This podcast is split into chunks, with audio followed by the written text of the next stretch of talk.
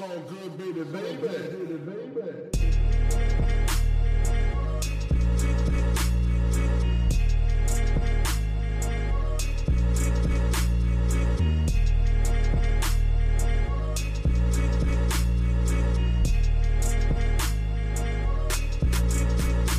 Hallo zusammen, mein Name ist Jan Wehn und ihr hört eine neue Folge vom All Good Podcast, wobei das so nicht ganz stimmt. Was ihr jetzt gleich hören werdet, ist ein Interview, das David Bottot und ich im Zuge unserer Lesereise zum Buch Könnt ihr uns hören geführt haben. Und zwar mit STF, einer legendären Crew aus Köln, die in den 90er Jahren die deutsche Rap-Geschichte maßgeblich geprägt und das Ganze mit vorangetrieben haben.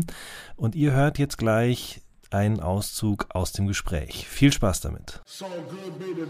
Turek, du kannst vielleicht erzählen, du hast mir vorhin erzählt, du kanntest den Besitzer von dieser Aral-Tankstelle, die da platt gemacht wurde. Richtig, genau. Also die MC Frisch, von der die Rede war, ähm, die war ja eine Live Music Hall und ähm, keine 300 Meter von,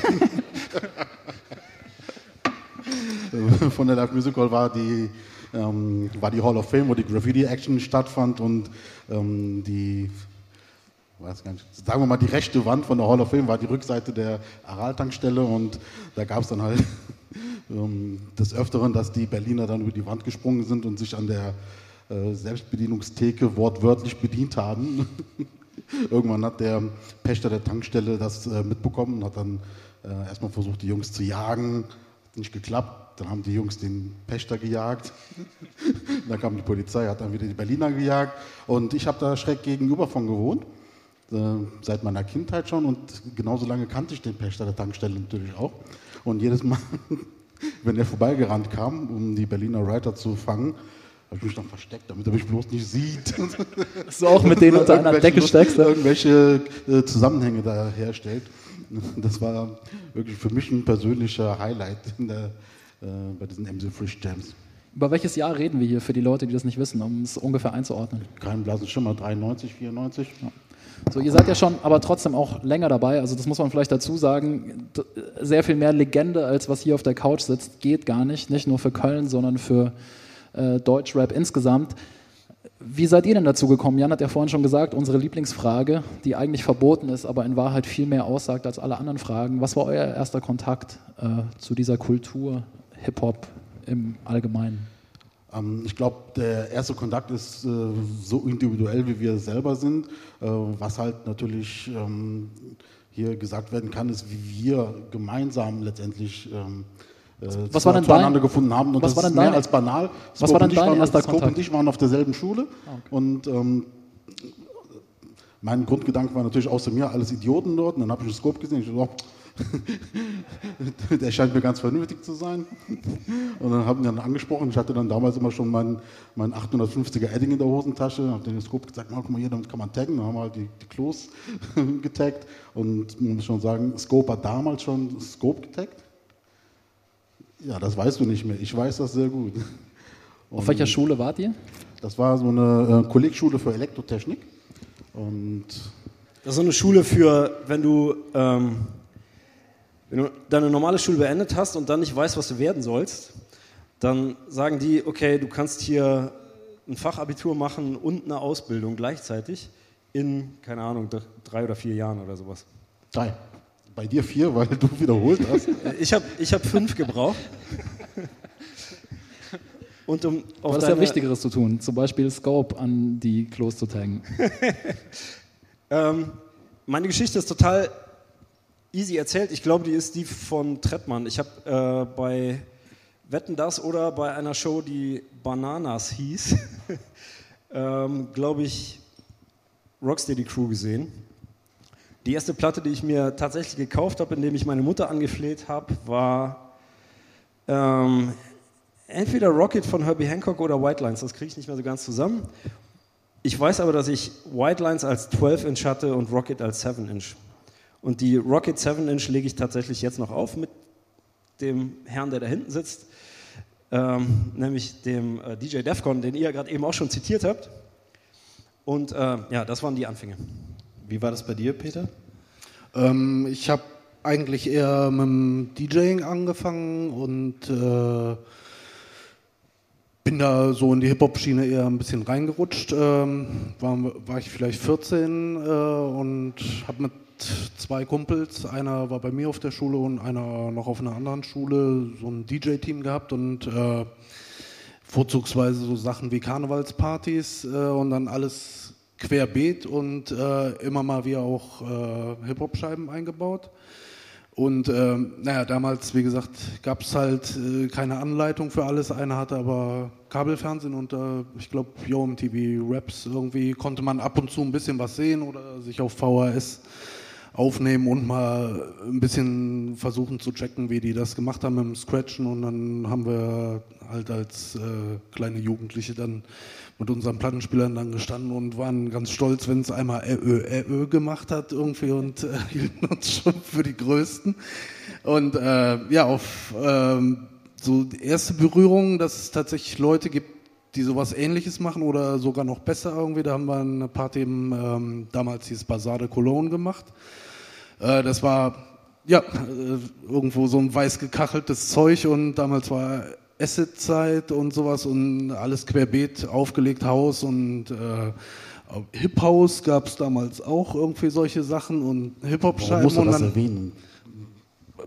es sollte ja so ein bisschen Das muss in Vergessenheit geraten, dass es Hip House gab. Nee, und dann, dann war da der Pablo von Feud, der war damals 13 und der kam dann an, ey, kann ich auch mal ein bisschen auflegen? Und dann hat er losgekattet und äh, dann dachte ich, meine Güte, da kann ich äh, aber auch noch was von lernen so halt. Und äh, das war so das erste Mal, dass ich gesehen habe, es gibt Leute, die machen irgendwie sowas ähnliches und dass man nicht äh, irgendwie so auf einer Insel äh, lebt. Und ähm, aktiv mit Musik äh, selber produzieren oder Raps schreiben habe ich aber erst eigentlich zum Ende der Schulzeit, so 18, angefangen. Ich habe ähm, damals krassen Unfall gehabt und äh, irgendwie kam das dadurch, dass ich das textlich auch verarbeiten musste, wollte. Die ersten Gehversuche waren natürlich ein bisschen holprig, so halt, aber ansonsten irgendwie habe ich weiter dran gearbeitet und wir haben uns, glaube ich, tatsächlich auch mal auf einer, einer Ich dachte, boah, was für ein geiler Mumble-Rap, den muss ich signen. ja, da, dann, dann habt ihr mich irgendwann gestalkt auf irgendeiner Jam irgendwo im Vorort von Also da Köln. gibt es auch eine. Vorgeschichte dazu, weil Fast Forward war so ein Mysterium. Ähm, wir haben immer gehört, boah, da gibt es so einen Typ, der kommt sogar aus Köln, der, der rappt wie ein Irrer, da ist Fast Forward. Und dann haben wir dann tatsächlich irgendwo ähm, einen Termin mitbekommen, wo er dann auflegen und auftreten sollte, sind wir dann dahin. Ähm, ich glaube, das war irgendwo in Nippes, Anfang in, 90. in so einer Schule, glaube ich. So, ne? und, und da kam halt der erste Kontakt dazu, weil es hat uns auch noch in der Tat dann auch ge gefallen, was wir gehört haben. Wir hatten vorher gar nichts gehört, außer die Gerüchte über ihn. Ja, und dann, dann meine ich, wird ihr einmal irgendwo in Brühl oder sowas? Wart ihr mal, da war auch ein Da- Auftritt, da das müsste auch, schon. Hä? Ja, und dann haben wir uns tatsächlich auf einer von, von den obskuren Karnevalspartys, irgendwie da hat er dann die Root Poets äh, mit B-Seite Kohldampf Daisy, die Fehlpressung und ja, Bier ist geflossen und die ist natürlich auch direkt gelaufen und ähm, haben wir Nummern ausgetauscht und dann haben wir uns, glaube ich, nächsten Tag schon irgendwie kurz geschlossen und äh, auf jeden Fall mal beschlossen, dass wir irgendwie was musikmäßig mal zusammen machen müssen. Das hat dann aber auch noch eine Weile gedauert. ich, weiß, ich weiß nicht, ob du das mitbekommen hast. Ich habe gerade letzte Woche auf, dem, auf Instagram Da hat der Carsten mir gezeigt, ich habe es mir aber noch nicht angehört. Ich, ich habe äh, irgendwann, letztens habe ich die Originaltapes von meinem Anrufbeantworter in den, aus den 90ern bei mir gefunden und habe da so aus Spaß reingehört und habe da tatsächlich den Anruf gefunden, wo mich Peter anruft und mir seine Nummer gibt, weil wir doch demnächst mal Musik zusammen machen könnten und so. Das, das Tondokument habe ich dann irgendwie auf Insta, Insta rausgehauen. Und das ist, das ist tatsächlich Ja, cool, muss ich mir Quelle. doch mal anhören. Also, ich hatte nur gesehen, hatte ich in irgendeinem Beitrag erwähnt und dann ein paar Tage später, ah, das war ja cool, hat der Carsten irgendwie dann gesagt, äh, sollte ich mir mal anhören, muss ich mal machen. Jetzt hast du gerade Root Poets so nebenher erwähnt. Vielleicht könnt ihr noch mal kurz sagen, wer waren die Root Poets für Leute, die das nicht wissen? Also die Road Poets waren Scope und ich, Chicken George und unser DJ 9MM, Frank Becker. Und ja, wie hat das angefangen? Wir haben Public Enemy gehört und, und waren der Auffassung, wir müssen das auch machen in irgendeiner Art und Weise.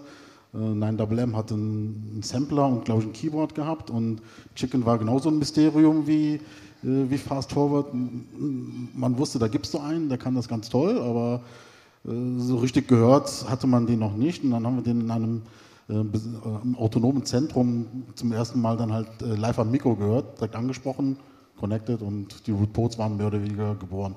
Aber ich glaube, Scope hat da noch ein paar Details. Ja, der, äh, der Chicken George, der, hat, der war damals so voll auf so einem Dancehall Rugger Film. Und äh, wir aber auch, wir haben die ganze Zeit äh, Just Ice zum Beispiel gehört und haben das super gefeiert. Deswegen war das so ein, direkt so ein Match, so, oh, super. Also Dancehall Rugger war, glaube ich, noch obskurer als Hip-Hop zu der Zeit. Irgendwie. Uh. Es wurde ja dann in der Bravo erklärt, wie ich äh, gelernt Ah, ja, habe. genau, genau, genau. Äh, ja, das ist so eine Anekdote, nachdem, also äh, Root Poets waren tatsächlich in der Bravo, das ist so die Band, die absolut nichts in der Bravo zu, zu suchen hat. Also erstens absolut limitiertes lokales Interesse, eigentlich nur für Leute in Köln interessant, weil wir rappen auf Kölsch und so. Und ähm, dann haben wir trotzdem dieses Feature in der Bravo bekommen, weil der Typ von der Bravo mich angerufen hat und gesagt, ey, mir hat irgendwer erzählt, du könntest mir erklären, was Ragamuffin ist. Und ich habe gesagt, okay, mir hat irgendwer erzählt, du bringst so ein Heft raus und ich bringe demnächst eine Scheibe raus. Ich erzähle dir jetzt, was Ragamuffin ist und du bringst dann das Feature über meine Scheibe in deinem Heft. Und so genauso ist es geworden und deswegen sind wir in dieser komischen Zeitung irgendwann drin. Was hat die. Bravo über die Root Poets geschrieben? äh, Blödquatsch natürlich, aber fanden die super. Ihr habt dann auf Deutsch gerappt, was zu dem Zeitpunkt ja noch überhaupt nicht so üblich war. Ne? Oder es gab eine große Diskussion, kann man das machen? Natürlich gab es vielleicht schon die ein oder anderen, die das gemacht haben auf Jams, vielleicht auch schon auf Platte. Könnt ihr euch erinnern, warum ihr das gemacht habt und wie es zu der Entscheidung kam, das auf Deutsch zu machen? Gab es auch äh, Bandbesprechungen, ob das geht? Nee, wir haben äh, im, im Studio einfach die ganze Zeit so rumgefreestylt und rumgeblödelt und dann irgendwann haben wir auf Kölsch rumgeblödelt. Das kam daher, weil 9MM hat bei seinen Großeltern gewohnt und die konnten einfach kein Hochdeutsch. Die haben die ganze Zeit nur Kölsch gesprochen. Das heißt, ähm, die, die, die Oma konnte so ein bisschen Hochdeutsch, aber ich glaube, der Opa, der, der hat echt einfach super kratig die ganze Zeit Kölsch durch. Und ähm, ja, irgendwie war das, das Kölsch hatte so ein bisschen so einen Singsang und so.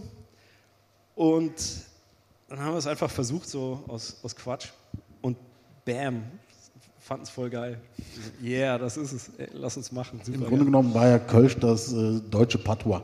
Ne? Also das halt, das, hat es auch in dem, in dem Rugger-Muffin-Kontext so gut reingepasst. Ne? So, ihr fandet es gut, aber wie kam es dann bei anderen Leuten in eurem Freundeskreis oder Bekanntenkreis oder generell hier in Köln an, wenn man das dann performt hat?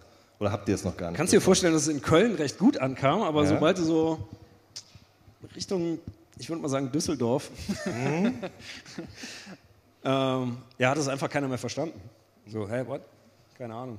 Ja, ist ganz cool, aber was erzählt ihr da? Keine Ahnung. Aber also damals war es ja Gott sei Dank so, dass so wenig los war, dass selbst wenn du rhythmisch gefurzt hättest, hätte das ja Leute begeistert. Insofern ähm, haben wir, glaube ich, ganz, ganz viel Glück gehabt. Ihr erzählt in dem Buch von einer Jam, die sehr wichtig war in Köln, äh, die No Ignorance Jam. Ähm, wann hat die stattgefunden? Hallo, dein Einsatz. Äh, ja, 92 glaube ich. Ich bin gar nicht sicher, entweder 91 oder 92. Zwei- 92. Das war da, wo wir halt unsere Single schon ja, aufgenommen hatten und äh, sie sollte rauskommen. Das sollte mehr oder weniger die Record Release Party dafür werden. Wir haben das Underground dafür begeistert, dass die halt den Tag hosten, haben unsere damals befreundeten äh, Bands LSD, Exponential Enjoyment und ähm, Advanced Chemistry angesprochen, äh, Controversial, Unix Style COS, aus denen später dann die Firma äh, geworden ist. Und ähm, jeder hat dort mehr oder weniger seinen, seinen ersten Auftritt gehabt. Also für uns als Root Poets war es der erste Auftritt, COS war es der erste Auftritt, AC natürlich nicht. Exponential Enjoyment hatten da auch schon ähm, Bühnenerfahrung gehabt, wobei die an dem Tag auch gar keinen richtigen Auftritt hatten, sondern eher äh, in der Aftershow das Mikrofon gerockt haben. Und ja, wir haben halt ganz bläuäugig den Tag halt da gebucht und äh, Chicken hat äh, Flyer gezeichnet. Man muss auch wissen, äh, Chicken war zu dem Zeitpunkt beziehungsweise Ende der 80er einer der besten Writer in Deutschland überhaupt. Und daher hatten wir einen ziemlich funky Flyer gehabt. Haben wir einfach ganz normal Schwarz-Weiß-Kopierer äh, vervielfältigt und irgendwo ausgelegt. Und wie auch immer haben die es deutschlandweit geschafft, äh, Verbreitung zu finden und ich denke mal, das Publikum kennt das Underground noch, bevor es abgerissen wurde. Also besonders groß war das ja nicht, aber immerhin ein paar hundert Leute haben reingepasst. Und an dem Tag bei unserem Jam war es tatsächlich so, das Ding war ausverkauft und nochmal die gleiche Anzahl von Menschen standen äh, vor der Tür und haben keinen Einlass gefunden. Das war ein Riesending. Für uns war es halt letztendlich der, der Startschuss für eine sehr schöne und erfolgreiche Hip-Hop-Karriere. Ähm, Eine schöne Anekdote dazu ist noch, dass es nicht allzu lange Zeit davor, vielleicht Wochen, also einige Wochen vor dieser Jam, hatten die Fantastischen Vier dort einen Auftritt gehabt. Und ähm, wir kannten die damals noch gar nicht. Niemand kannte die im Grunde genommen. Wir hatten in der, äh, in der Presse gelesen, ach, da ist halt irgendwie so ein, so ein Hip-Hop-Konzert, lass uns da mal hingehen. Wir waren zu fünft und insgesamt waren, glaube ich, sieben oder acht Leute da äh, im Publikum. Dort haben wir sie auch kennengelernt. Da haben gesagt, pass mal auf, Leute. Ne, äh, es war komisch, was ihr da macht, aber wir machen sowas ähnliches. Wenn ihr Bock habt, kommt mal vorbei. Und die sind dann auch tatsächlich dann gekommen und haben äh, dort einen, einen Eindruck davon bekommen, was tatsächlich möglich ist, weil äh, bei ihrem eigenen Konzert war eigentlich ja, war niemand da. Also es fand unter Ausschluss der Öffentlichkeit statt. Smudo äh, erzählt ja auch tatsächlich von diesem Abend. Der sagt, hier wortwörtlich, ich habe es gerade gefunden, äh, das war, also er lobt vor allen Dingen erstmal noch Norre Papierge und sagt dann aber auch, das war einer der glücklichsten Tage meines Lebens, weil ich gemerkt habe, wir sind nicht alleine. Ja, Ja, schön. den Eindruck haben wir in der Tat auch gehabt. Also äh, er und äh, die anderen Jungs waren wirklich glücklich und äh, es gibt auch da Videomaterial, wo die ganz äh, entzückt sind und ähm, äh, sich vorstellen. Damals hießen sie nicht die Fantastischen, sondern die Fantastischen mit äh, P-H-U-N, also fun, etwas funky fun geschrieben. Und gibt es, glaube ich, beim, beim DEFCON auf dem YouTube-Kanal zu sehen, diese Videos. Sehr amüsant. Du hast mich ja vorhin schon äh, on the, wie sagt man, on the spot geputtet dafür, dass Smudo so viele Redeanteile in dem Buch hat. Was, was war euer Problem mit den Fantas damals? Was, was hat euch daran gestört, was die gemacht haben? Also ich weiß jetzt nicht, wie viele Leute da im Publikum das Buch Die Fantastischen Vier kennen? Wer kennt die also, Fantastischen also, Vier? also ich habe jetzt verstanden, äh, ähm, weshalb ich äh, ein Problem habe mit dem hohen, hohen Anteil darin. Was, was hat uns generell an den Fantastischen Vier gestört? Halt, dass diese, ähm, sie haben sich eines Elementes äh, einer sehr vielfältigen Kultur bedient, ähm, äh, etwas sich auszahlen lassen, aber in, in die Kultur nicht eingezahlt, keinen kein Respekt gegeben, also da gibt es so viele Sachen und bei mir zumindest ist halt sehr viel Gras drüber gewachsen. Inzwischen sehe ich das nicht mehr ganz so äh, schlimm, aber nachdem ich das Buch gelesen habe und seine, ähm, äh, seine Auffassung von der Zeit, äh, ist es dann wieder hochgekommen, weil es ist halt sehr einseitig, wie er äh, die Zeit beschreibt und ähm, wie viel Einfluss sie gehabt haben sollen, was äh, definitiv nicht der Fall gewesen ist. Ja, ich glaube, alles, was ihr aus dem Buch vorgelesen habt, bis gerade eben, bis wir auf die Bühne gekommen sind, hat sich immer so angehört wie, das war eine super kleine Gemeinschaft von Leuten, die jahrelang ihr Ding gemacht haben und irgendwie ging es halt auch nie um Kohle. Ne? Jams irgendwie, fährst du hin, ist eigentlich egal, wer da auf der Bühne steht, zahlst halt deine, keine Ahnung, 15 Tacken oder 5 Tacken oder was auch immer. Und dann kommen die Fanta 4 an, ähm, werden mordspopulär, claimen, dass sie Hip-Hop-Rap machen. Und du hast sie aber vorher die ganzen Jahre nicht da gesehen. Und die, ähm, die erwähnen dich auch nicht oder ziehen dich auch nicht mit. Oder welche Vorgruppe hatten die Fanta 4? Keine Ahnung. It, ähm, Icy Ice hatte Fans Chemistry auf der letzten Tour mit als Vorgruppe mitgenommen. Wenn die das damals so gemacht hätten, dann wäre es wahrscheinlich vielleicht noch irgendwie was anderes gewesen. Auf der anderen Seite ist es so, dass die ja auch relativ einseitig einfach nur diese Fun-Schiene bedient haben und das auch so ein bisschen verpönt war irgendwie, weil ähm, es gab halt mehr oder weniger andere Sachen. Es war auch irgendwie, ist mal so in die Ecke gedrängt worden, wir gegen die anderen, aber das lag eigentlich daran, dass es so eine super mini kleine Splittergruppe von Leuten war äh, und alle anderen haben einen nicht so richtig verstanden. Ne? Also du musst dir vorstellen, wir sind auf auf diese Jams gefahren und die Typen, die den Sound da gemacht haben, das waren alles Rocker. Und ähm, die die waren total darauf spezialisiert, kreischende Vocals und äh, verzerrte Gitarren irgendwie in den Raum zu bringen. Aber wenn du gesagt hast, ey, wir brauchen so ein bisschen Bass, geht da, geht da irgendwas bei euch? Die so, ja klar. So, ey, okay, aber meine Türsprechanlage hat mehr Bass, ist das alles? die, die haben dann die falsche PA geordert und so und haben es überhaupt nicht verstanden. Dann hast du einen Plattenspieler angeschlossen, dann gab es nur Feedbacks, war irgendwie alles total Horror, alles super Schrott. Und deswegen kam irgendwie dieses Gefühl auf, keiner versteht einen. Ne?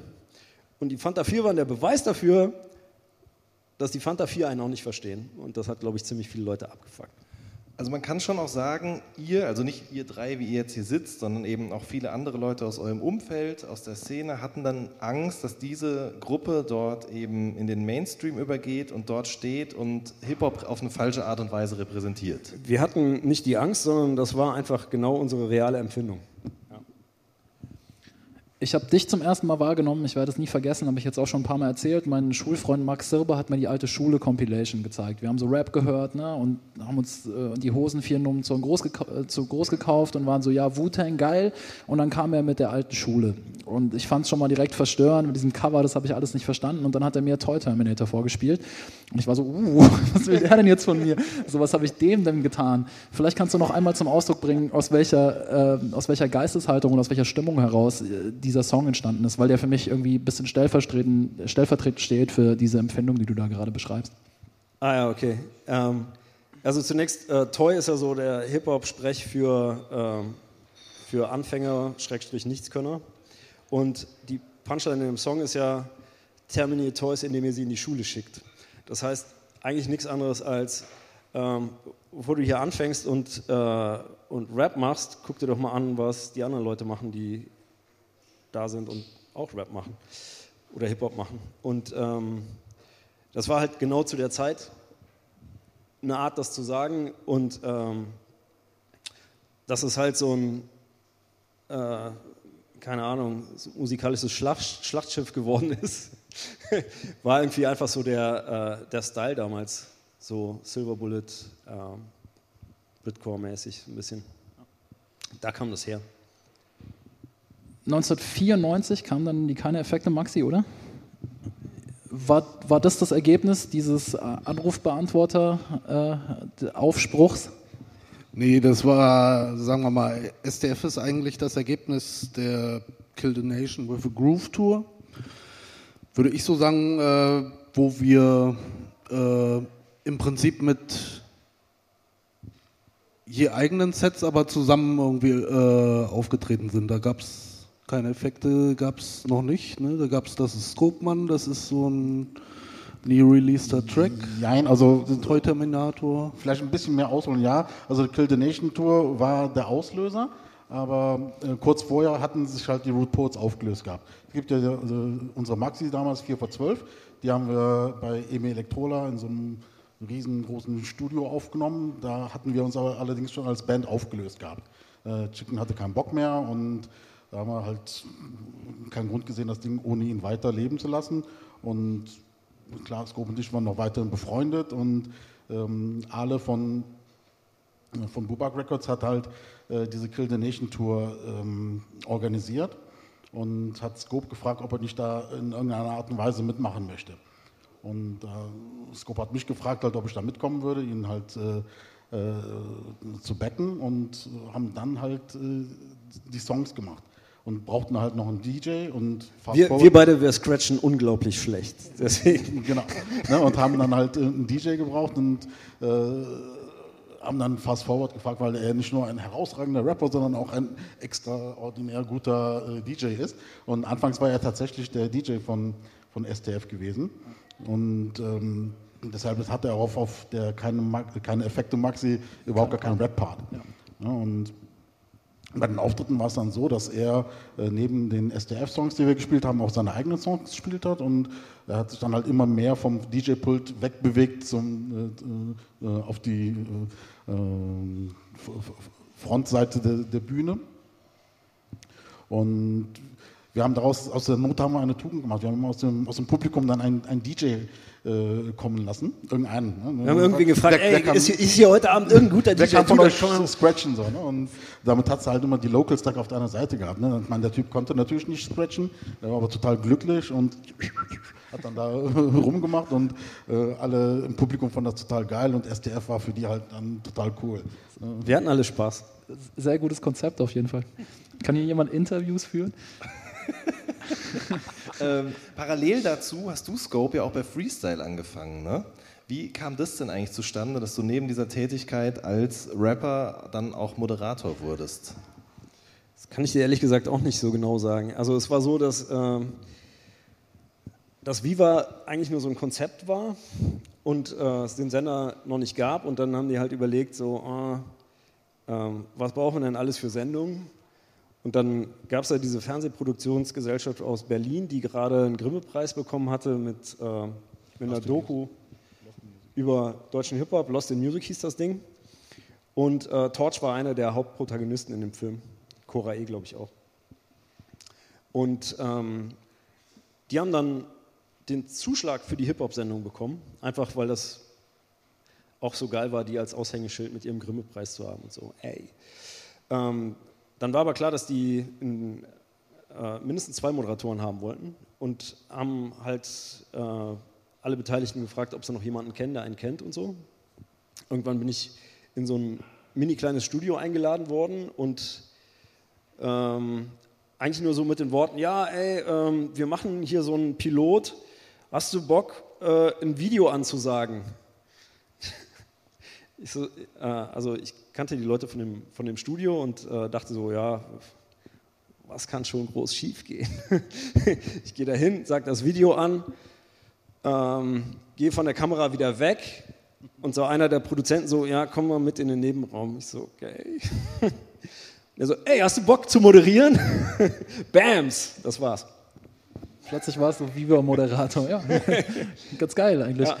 Ähm, wie war diese Sendung? Ich habe die damals, ich, hatte- ich durfte kein Viva haben, so, ähm, durfte kein Fernsehen. Ich auch nicht. Ja, aber du hast die mal gesehen, nehme ich an. Ich hatte lustigerweise zu der gesamten Zeit keinen Fernseher. Tatsächlich. Ja. Aber du warst natürlich bei den Aufzeichnungen dabei. Wie hat man sich das vorzustellen? Wie lief die Sendung ab? Was ging da? Oh ja, das war lustig. Die, ähm, also zunächst mal, die äh, Produktionsgesellschaft hat einen ziemlich schlauen Schachzug gemacht. Und zwar haben die gesagt, okay, wir machen das, aber wir machen das nicht in den üblichen Studios von Viva. Und ähm, haben sich stattdessen, in so ein kleines Studio eingebucht, was eigentlich ein Fotostudio war. Ähm, haben da einfach so Bretterwände reingestellt, die sieht man ja auch in der Sendung pausenlos im Hintergrund. Ein kurzer Einschub eben meinerseits. Dose Ja. hat mir erzählt im äh, Interview für das Buch, dass irgendwann die Dortmunder gekommen sind und fanden, dass es ein bisschen spartanisch und karg aussah und gesagt haben, wir äh, ändern das jetzt mal mit der Sprühdose. Ja, wir haben die Dortmunder eingeladen und wussten eigentlich, worauf es hinausläuft. Und, äh, und das war auch vollkommen okay so. Aber also zum Beispiel, ich glaube, Ad Rock von Beastie Boys und so, die haben sich da auch alle drauf verewigt. Also diese Wand müsste eigentlich heutzutage im Museum. Aber die gibt es leider nicht mehr. Die ist irgendwann verschrottet worden. Äh, ja, wie gesagt, das gesamte Studio bestand eigentlich nur aus diesen vier Bretterwänden, einem, äh, einem Sofa, aber nicht so einem fancy Sofa wie das hier, so ist ja Ikea oder so. Das war irgendwie vom Sperrmüll. Und dann gab es ein DJ-Pult, da stand halt DJ Star Wars dran. Und wir hatten einen Kameramann. Ähm, Glück hatten, hat irgendwie die Regieassistent noch, noch so eine Handkamera mit dabei gehabt oder so, aber eigentlich äh, war es, glaube ich, mehr oder weniger eine Kamera. Ähm, und keine Ahnung, fünf Lampen. Ich bin jetzt kein Filmexperte oder so, aber ähm, das war's. Und dann gab es einen Aufnahmeleiter und den Regisseur und uns. Und äh, zwei Redakteure, die Redakteure, äh, Oliver von Felbert und ähm, Dirk Scheuering. Dirk Scheuring, die haben ja früher bei der Specs schon ganz viele Hip-Hop-Artikel geschrieben, kannten sich auch super aus. Und ich glaube, es war ein super Match, irgendwie die mit uns als sozusagen aus der Szene kommenden, äh, da relativ tief verwurzelten und eigentlich jeden Typen aus Deutschland schon kennenden Menschen hinzustellen. Hat natürlich auch so ein bisschen den, äh, den Nachteil gehabt, dass es ähm, schon deutlich so nach unserem Geschmack geprägt war. So mehr oder weniger. Also wenn jetzt zum Beispiel Tobi und Bo auf dem Sofa saßen, die haben wir nicht verstanden. So. Es war irgendwie so ein komischer Kifferhumor und wir so, äh, fuck it. Kein, äh, so, ja, DJ Konrad, what the hell, so, keine Ahnung. Wer sich für, wer sich für unangenehme äh, g- Situationen interessiert, kann das gerne mal auf YouTube nachsehen. Es ist sehr unangenehm belastend, wenn man zuguckt. Diese Spannung im Raum ist auf jeden Fall greifbar. Vor allen Dingen war ja die äh, Spannung nicht nur deshalb belastend, weil diese Leute als Gäste dort waren, sondern ähm, es gab ja auch noch einen von Fettes Brot, ein Drittel, das dann eben auch als Moderator mit eingeführt wurde. Wie kam es überhaupt zustande, dass äh, sozusagen einer aus den feindlichen Reihen auf einmal mit im Moderatorenteam saß? Na, fettes Brot war jetzt nicht feindliche Reihen. Ne? Also, Ja. ich würde jetzt auch nicht sagen, ja, keine Ahnung. Ich glaube, äh, am Ende des Tages war es so Politics irgendwie vom Sender. So, hey, könnt ihr diese Sendung, die wir alle nicht verstehen, vielleicht irgendwie so ein bisschen zugänglicher machen? Wie wäre es, wenn wir einen der Top-Künstler aus den Charts da mit reinnehmen? Und wir so, ja, okay. So, äh. Wer ist dieser Schiffmeister? ja, er ist ja ein netter Kerl, insofern. Absolut, Wir haben, war auch in wir haben, Hamburg. Wir haben, auch, wir haben auch Spaß mit ihm gehabt. Also. Er war auch in Hamburg bei uns zu Gast letzte Woche. Wir haben gar nicht mit ihm darüber gesprochen, ne? Nee, haben wir irgendwie vergessen. Aber wir haben festgestellt, dass äh, Fettes Brot und Savage doch einen gemeinsamen Nenner haben, weil sowohl Savage als auch Fettes Brot auf jeden Fall 93 Till Infinity sehr gerne gehört haben und die Jein auch sozusagen aus diesem Song heraus irgendwie entstanden ist. Ja. Zu Sava später noch, kurz zumindest, aber wir sprechen ja hier Mitte der 90er, ne? Und Viva Freestyle ist ein gutes Beispiel dafür, was zu diesem Zeitpunkt passiert ist, nämlich dass aus der Szene heraus langsam es sowas wie Infrastrukturen gab, ne? Eigene Medien, eigene Labels auch. Und da wollte ich dich fragen, Peter, du warst so, Put a Needle to the Record war aus meiner Wahrnehmung nach MC das erste Label, so was als Label dastand, was irgendwie ein Logo hatte, was eine Brand hatte, wo andere Künstler drauf gesigned waren. So, wie, wie bist du auf die Idee gekommen, ein Label zu machen? Ähm, na gut, da gab es aber auch Blitzvinyl, war ja bestimmt auch noch äh, vor Puttenidel. Ähm, es war auch so ein bisschen aus der Not heraus geboren, weil ich ähm, hatte eine Maxi released bei MZ äh, und ja, als das Ganze irgendwie Fahrt aufnahm und äh, René und äh, FAB und Stieber Twins LP kam auch bei MC raus, ähm, war ich die ganze Zeit am Produzieren gewesen, äh, jetzt auch nicht kontinuierlich am Stück so, ich habe äh, studiert eigentlich zu der Zeit. Ähm, und als ich dann damit fertig war, äh, bin ich dann mal, ich weiß, ich glaube beim Kotthoff vorbeigegangen, ähm, habe ihm das mal vorgespielt, der fand das geil und äh, ja, und der Akim, der war, glaube ich, ja, okay, und wann machst du weiter damit so? Wann, äh, wann nimmst du die richtigen Sachen auf? So, nee, das, das ist das Ding so, das ist fertig. Okay, und dann verschwand so in der Schublade und er hat dann seine äh, lauter Flyer und dies und das mit FAB und so weiter sortiert. So, ähm, und äh, da kam ich mir irgendwie ein bisschen wie das fünfte Rad am Wagen vor und äh, hab nicht kommen sehen, dass das in absehbarer Zeit mit äh, irgendwie einem gewissen Aufwand irgendwie dann veröffentlicht wird und habe dann eigentlich den Entschluss gefasst, okay, so viel kann er jetzt nicht dabei sein. Ähm, habe irgendwie so äh, das Logo habe ich halt zu Hause am Computer irgendwas zurechtgeschubst, irgendwie. Nach einer Weile saß dann und dann, ja, okay, sieht doch gut aus. Und Label stellt man sich jetzt so toll vor, im Endeffekt ist es so eine Art Ein-Mann-Büro gewesen, Telefon, Computer, Fax und Fax, äh, ganz wichtig zu dem Zeitpunkt. ja, zu dem Zeitpunkt schon. Und E-Mail hatte ich aber auch schon, aber wurde damals noch nicht so viel genutzt, aber ja, im Prinzip ist es das dann. Und äh, paar Kontakte halt, ähm, und natürlich die vertrauten Strukturen, die man jetzt über, über die äh, Szene Leute irgendwie hatte, wo, wo kann man Platten pressen lassen, wie geht das mit dem Vertrieb. Dann kamen natürlich noch so Ausreißer wie niemand hat irgendwie verstanden, wofür braucht man einen Verlag, aber man hat das halt. Und dann, Müsste Götz Gottschalk fragen. Genau, und dann ist man. ja, der, der das natürlich zu seinem Vorteil gut ausnutzen konnte. Ey, man braucht einen Verlag. Ja, stimmt, jeder hat ja einen Verlag und sowas. Und äh, ähm, naja, insofern hat man sich äh, an das gehalten, irgendwie, was man von, von den Leuten, wo man Eindruck hatte, die sind schon einen Schritt weiter, irgendwie hat äh, das Gute da versucht zu übernehmen und dann natürlich irgendwie halt das Ganze noch ausgebaut. Und der Rest war eher so fast wie so ein Selbstläufer und viele Sachen haben sich einfach ergeben und äh, war hauptsächlich damit eigentlich beschäftigt, das alles irgendwie äh, abgearbeitet zu kriegen und in die richtigen Bahnen zu lenken. Aber das war jetzt weder irgendwie ein äh, Business Masterplan dahinter oder sonst was kam irgendwie eins zum anderen. Das hat die Zeit eigentlich auch so toll gemacht, so dass man wie auf so einer Welle halt einfach mitgerissen wird und so in, in der Außenwahrnehmung ist es jetzt äh, vielleicht gar nicht so, dass das klar habe ich dem Ganzen irgendwie auch so meine Note aufdrücken können oder ja, das finde ich geil oder wie jetzt Savage halt so, das war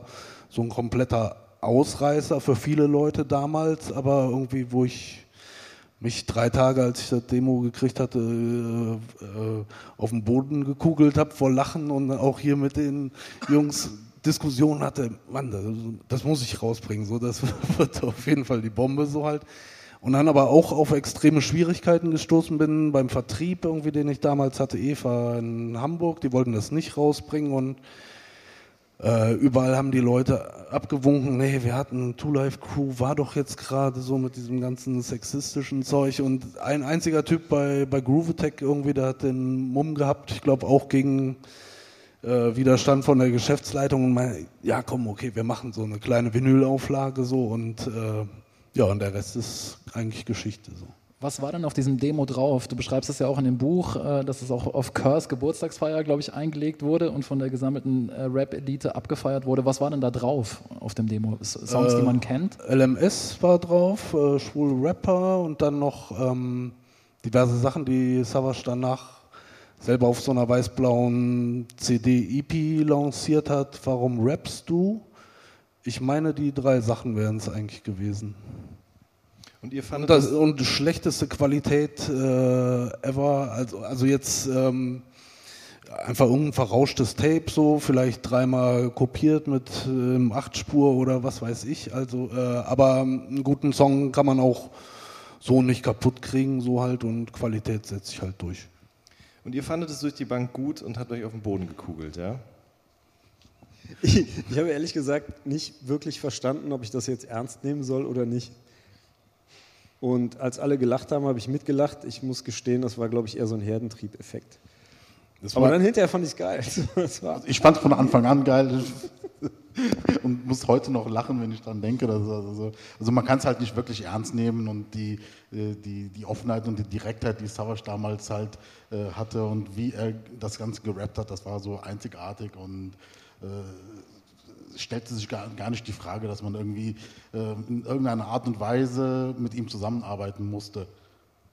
Vielleicht war es auch, ähm, was wir vorher jetzt eingangs besprochen hatten, so mit der äh, Gesamtentwicklung mit Fanta 4 und fettes Brot oder sowas, war das so wie so ein Gegenentwurf dazu. Es ging jetzt auch gar nicht um, um dieses um die Thematik, das äh, sexistische oder Pornosprech oder so, aber einfach diese, äh, also er hat sich ja im Prinzip auf ein relativ kleines Thema irgendwie halt beschränkt, das aber mit einer äh, sprachlichen Kreativität derartig ausgestaltet, also dass man damit irgendwie äh, x Songs füllen konnte. Ähm, das fand ich irgendwie und diese diese Selbstverständlichkeit und äh, Frechheit, wie man da irgendwie rangeht, das war in dem Sinne schon erfrischend was anderes. Vor allem stand das Ganze halt im komplett, kompletten Gegensatz zu seiner Persönlichkeit. Wollte ich gerade sagen. Also ja. er, er, ist ja ein super lieber, netter Kerl. Ähm, wir haben ihn halt damals dann, oder Peter hat ihn besser gesagt, nach Aachen eingeladen. Da kam er, glaube ich, mit seinem Cousin und es war so, dass ähm, Studio, Label und alles war bei Peter in der Wohnung gewesen damals. Noch. Ronald McDonald. Und äh, sein Cousin. Er war ja genau. Er war ja damals auch Student noch der Peter gewesen und demzufolge war sein Tiefkühltruhe oder Tiefkühlschrank voll mit Pizzen. Und dann wollten, hatten wir einfach mal Hunger gehabt und gesagt, hau, hauen wir uns eine Pizza rein und ich sag, Savasch, wenn du Hunger hast, ne, schnapp dir eine Pizza und hau sie in den Backofen. Ne? Und irgendwann war der Savasch mit seinem Cousin Ronald McDonald verschwunden. So, gegenüber. Der bloß? Kam der wieder? Ja, ich war gegenüber und habe mir einen Döner geholt. Ich so, hey, kannst du doch hier eine Pizza nehmen? So, nee, ich weiß nicht, ich will euch nicht Sex essen. Also, er ist so ein richtig lieber, netter, schüchterner Kerl. Und das steht im kompletten Gegensatz zu seinen extrem krassen Texten damals, die er hatte. Halt, ne? Also echt ein Phänomen. Ich habe mir heute in Vorbereitung nochmal Ihr müsst noch üben angehört, den Song. Ihr habt dann ähm, 98, glaube ich, war es, oder? Ähm, Comeback, ihr müsst noch üben, Maxi rausgebracht. Ja. Ähm, auf der B-Seite war Cool Savage eben gefeatured als der neue, frische Typ so. Ähm, was ich erstaunlich fand, so kein Disrespect, nicht falsch verstehen, aber ich dachte mir, krass, eure Parts sind mega gut. So, und das war irgendwie eine starke, also eine riesengroße Entwicklung gegenüber dem, wie das sich so Anfang der 90er angehört hat. So, ähm, zwei Fragen. A, warum habt ihr nie mehr Musik rausgebracht? Und B, wie habt ihr diese, äh, diese, ähm, diese, wie sagt man, diese Entwicklung hinbekommen? Habt ihr, habt ihr geübt in all den Jahren oder wie, wie, wie lief das so ab? Also als Künstler gesehen, ne? Nee, eigentlich nicht. Also sagen wir mal jetzt. Ähm, Wir haben nie geübt. Nee, also viele Texte sind äh, häufig tatsächlich in der letzten Version oder manchmal dem, was es auch nachher dann auf Platte oder CD gab, äh, häufig im Studio entstanden, meist unter Zeitdruck oder ähm, oder zum Beispiel hier bei 1000 MCs für die Stiebers. Äh, wir haben uns da in Hamburg im Containerstudio getroffen und ich war vorher noch äh, Norddeutschland irgendwo Freunde besuchen und äh, haben mir da drei, vier Tage einen Kopf gemacht, worüber schreibe ich jetzt bloß irgendwie halt. Und äh, irgendwie wollte das Ding nicht in die Gänge kommen, so und dann, ich glaube, am letzten Tag, äh, nee, morgens irgendwie halt beim Frühstück, bevor wir ins Studio gegangen sind, hatte ich zumindest so einen Ansatz. äh, Ich weiß nicht, ob irgendwas durch die äh, Nachrichten so mit äh, Umweltthemen oder sowas gegangen ist, okay, ja, das walte ich jetzt aus, so halten, dann im Studio fertig geschrieben und äh, ja, häufig sind die Sachen so entstanden und mit dem Savage war es halt, im Prinzip haben wir ein äh, Schreibbattle gemacht, wer zuerst 16 Takte voll hat, der darf zuerst aufnehmen und ähm, ja, und das war, ich glaube, eine halbe Stunde war jeder fertig und ist ja nicht so, also dass wir das jetzt so, äh, ich meine, Scope ist, war auch ein krass, äh, krasser Freestyler damals. Ich habe das nie gekonnt, aber irgendwie jeder hat, glaube ich, so sein, sein Book of Rhymes irgendwie, wo er, wenn ihm mal irgendwo was eingefallen ist beim Autofahren, oh, Zettel irgendwie schnell aufschreiben und irgendwie was gesammelt und dann setzt sich dann so ein Puzzle manchmal irgendwie halt erst richtig zusammen so. Man hat ein, ein paar Rhymes, die man schon immer unterbringen wollte und äh, den Rest dann halt schnell aufgefüllt irgendwie. Und manchmal ist es auch diese Gruppendynamik irgendwie, wenn man zusammensitzt und ich, sich Blödsinn um die Ohren haut, okay, ja, das ist es doch eigentlich so und dann bringt man es noch irgendwie in Form fertig. Ja. Ja. Also ich, kurz am Mikrofon. Ja. ich, dachte, ich dachte eher, das wäre so ein gradueller Kampf gegen sich selber gewesen irgendwie. Aber es, also echt, ähm, ich sehe das genauso. Ne? Die, als wir angefangen haben zu rappen, das war super Grotte. Es war wirklich schlecht. Wenn ich irgendwas von, von damals höre, also außer Root Poets mit dem, ähm, da habe ich mir letztens noch die A Cappellas angeguckt und dachte so, wieso ist das deine erste Platte und warum hören sich die, keine Ahnung, 20 Lieder dazwischen, also inklu inklusive Collabo-Tracks, viel beschissener an als deine erste Platte und danach wird es dann irgendwann wieder einigermaßen okay. Aber das war echt so, ähm, äh, dadurch, dass es es vorher nicht gab und du musstest ganz viele Sachen selber durch experimentelle, iterative Weiterentwicklung irgendwann dahin bringen, äh, war es natürlich so, dass es am Anfang ugly und Schrott war. Und dann irgendwann.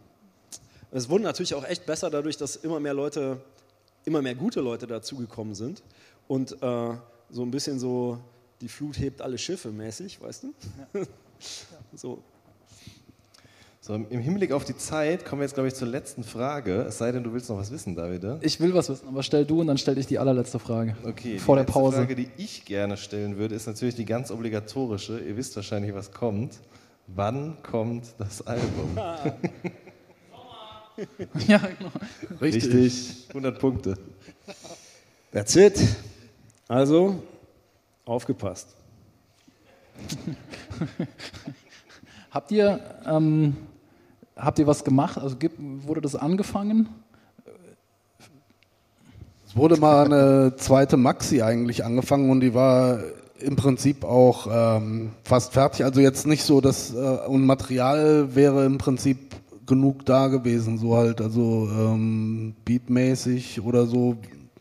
Waren halt viele Sachen so äh, in der Denke gewesen, damals auch mit äh, La Familia wollten wir nach äh, der Maxi eigentlich, äh, wäre es ein leichtes gewesen, mit so vielen Artists irgendwie schnell ein Album irgendwie zustande zu bringen. Damals, weiß ich, hatte ich irgendwie die Idee, irgendwie, weil, weil das halt schwierig war, äh, dass man mal eine gewisse Zeit an einem Stück irgendwie verbringt, dass wir irgendwo halt Equipment einpacken und in irgendeine Hütte oder Center Parks oder sowas fahren und kommen nach einer Woche nach Hause und haben drei Alben fertig. Also im Prinzip hätte das wahrscheinlich auch genauso hingehauen.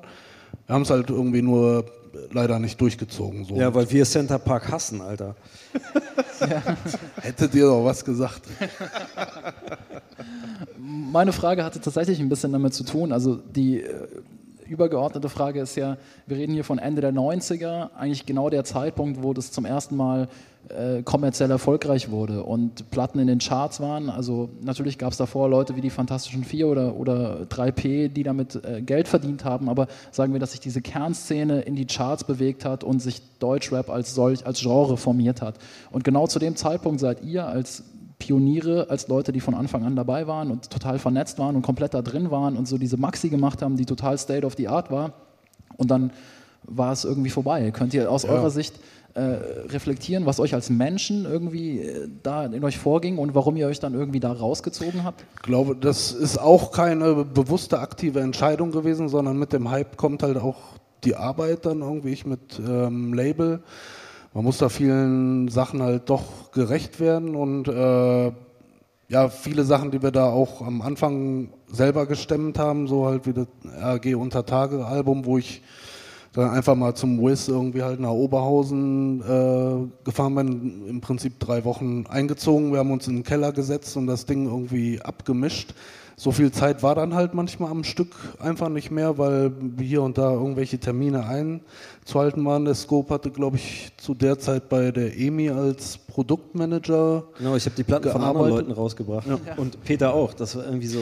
Ja, und dann, also so klar, so rückblickend irgendwie muss ich auch sagen, ist das dann auf einmal irgendwie, statt dass man sagt, okay, jetzt ist da so ein gewisser Apparat da, jetzt kann ich nur noch äh, künstlerische Sachen machen und nur noch Musik, ist es eher weniger geworden. Dann waren halt mal auch für die Juice oder sowas halt hier Anzeigen, muss noch irgendwie was fertig gemacht werden und dann hat man da nächtelang sich äh, mit solchen Sachen beschäftigt, statt sich einfach mal so wie vorher zu Studententagen, boah, keinen Bock zu büffeln, irgendwie einen Sampler angeschmissen und irgendwie drei Tage was durchproduziert und schon waren wir ein paar Tracks fertig. So halt, das ist äh, einfach da so quasi auch ein bisschen auf der Strecke geblieben. Genauso wie einen das labelmäßig am Anfang überrollt hat und jetzt läuft und wie kriegt man das alles unter einen Hut? So ist das da irgendwie leider bei äh, ein bisschen flöten gegangen. Also ich weiß gar nicht, ob es leider ist. Äh, Ich glaube, ich spreche jetzt einfach mal für uns alle dreien. Wir sind äh, doch sehr starke Künstler. Also der Künstler in uns ist sehr stark ausgeprägt und äh, ich zumindest kann mit kommerziellem Erfolg überhaupt nichts anfangen. Für mich ist das kein, kein, kein Wertmaßstab.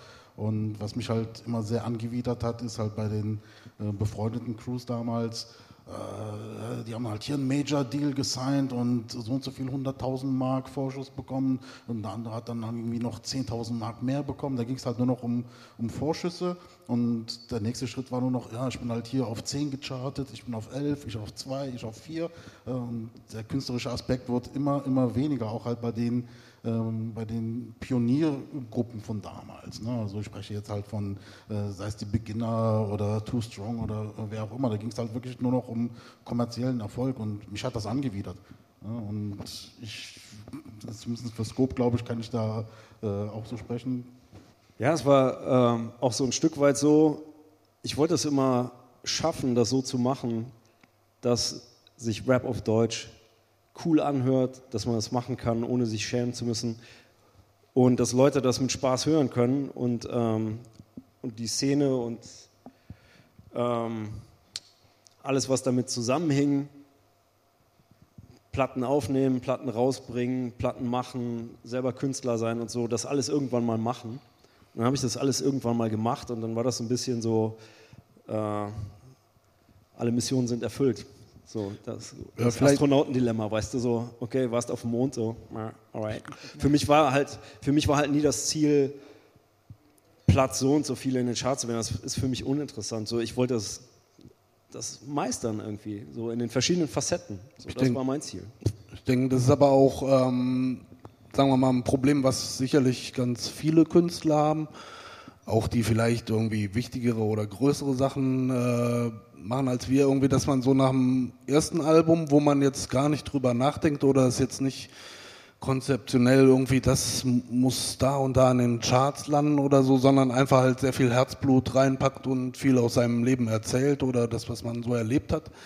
Ähm, wenn das da alles einfließt ähm, und man danach halt äh, in diesem Hamsterrad so drin ist, so klar, und viele Auftritte und dies und das, ähm, sagen wir mal, bei Künstlern, die auch heute irgendwie bei Majors unter Vertrag sind und jedes Jahr irgendwie ein äh, Album abliefern müssen, dann braucht man sehr viel Disziplin und handwerkliches Können und äh, wo man dann manchmal sagt, okay, wenn man irgendwas selber oder wir haben sicherlich äh, jeder von uns irgendwie immer irgendwie was aufgeschrieben oder wo man dann aber sieht, äh, das reicht irgendwie nicht. So, es ist zwar ein netter Rhyme, aber Klar, wenn man das so wie heute machen würde und äh, italienische Automarken rauf und runter dekliniert in einem Song und das reicht, dann ist das okay. Dann kann man damit ein Album füllen.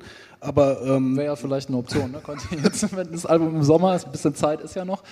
Ähm.